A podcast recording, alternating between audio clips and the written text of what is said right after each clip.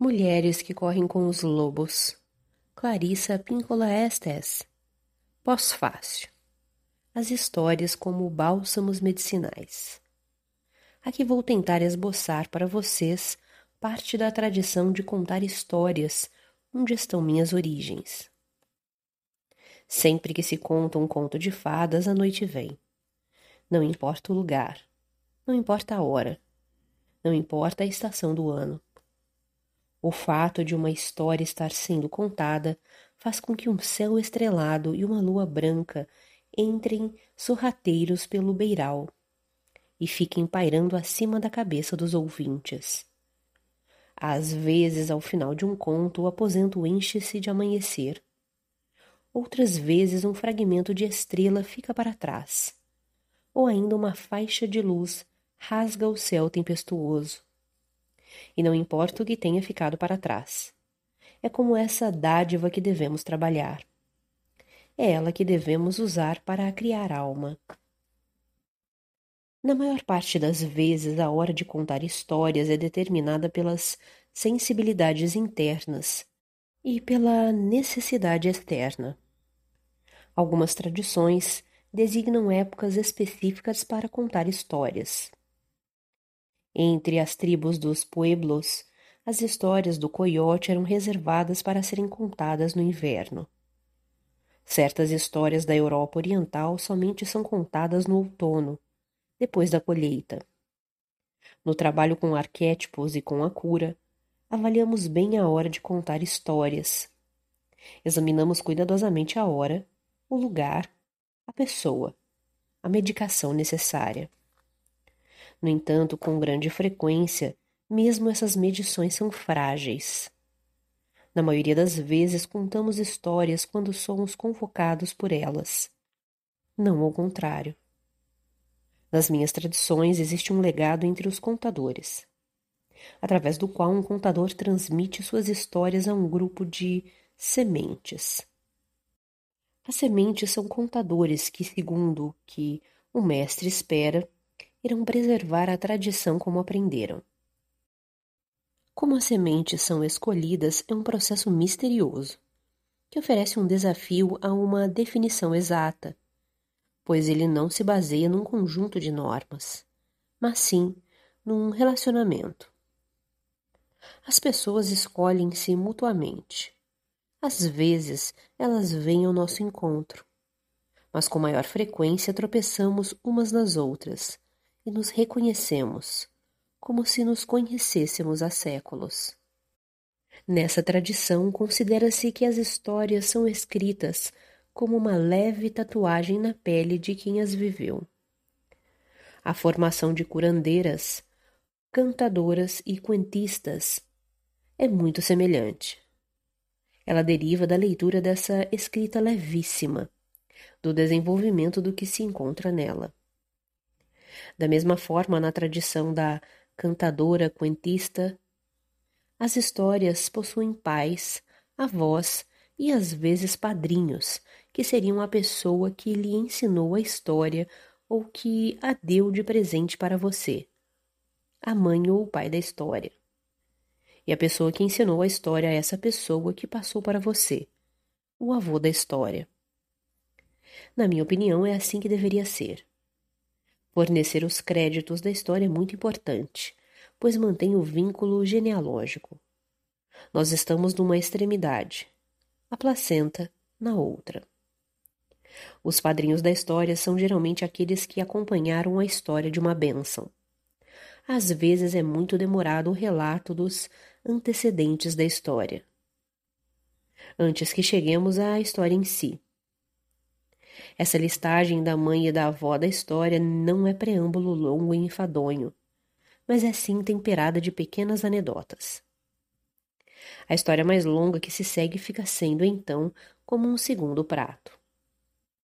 Contar histórias é trazer à baila, trazer à tona. Não é uma atividade inútil. Embora haja o intercâmbio de histórias, quando duas pessoas trocam histórias como presentes mútuos, na maior parte dos casos elas chegaram a se conhecer bem. Desenvolveram um relacionamento de parentesco. se ele já não existia.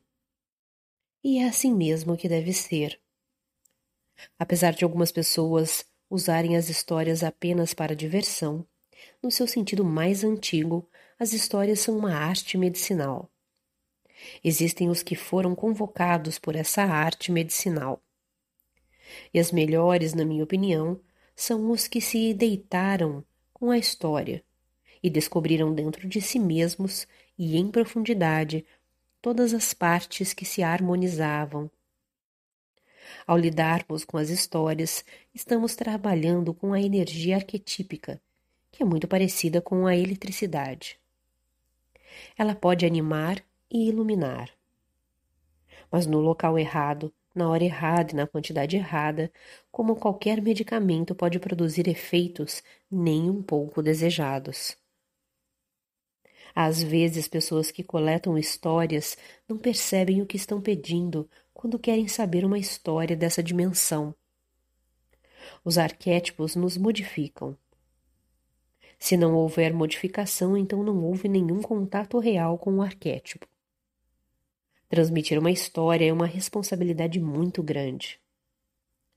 Temos de nos certificar de que as pessoas estejam preparadas para as histórias que contam. No caso dos melhores contadores que conheço, as histórias crescem das suas vidas como raízes fazem crescer a árvore.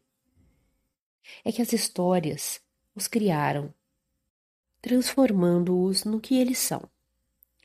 É fácil notar a diferença. Sabemos logo quando alguém criou uma história e quando a história criou alguém. É deste último caso que trata a minha tradição.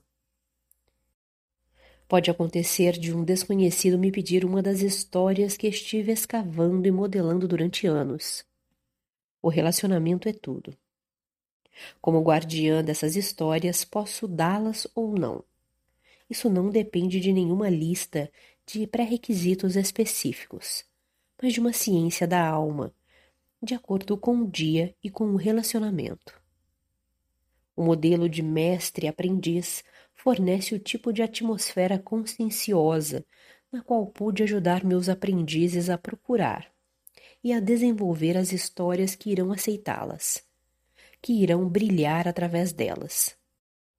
Não ficar simplesmente na superfície do seu ser como bijuteria barata, há muitos tipos de possibilidade.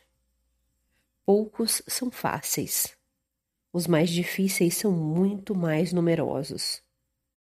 Positivamente na história ou no bálsamo medicinal, somos capacitadas pelo volume do self que estamos dispostas a sacrificar para investir nela.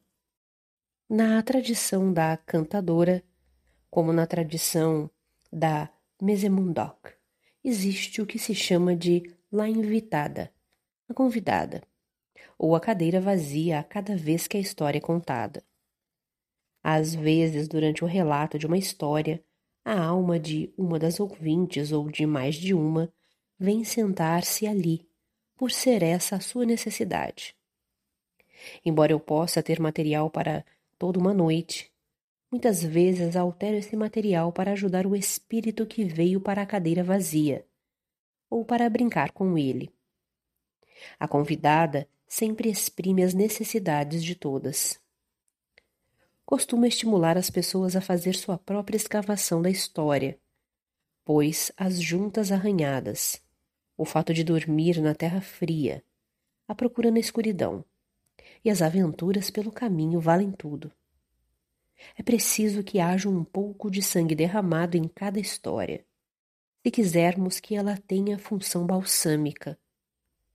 Espero que vocês saiam e deixem que as histórias lhes aconteçam, que vocês as elaborem, que as reguem com seu sangue, suas lágrimas e seu riso, até que elas floresçam, até que você mesma esteja em flor então você será capaz de ver os bálsamos que elas criam, bem como onde e quando aplicá-los. É essa a missão. A única missão.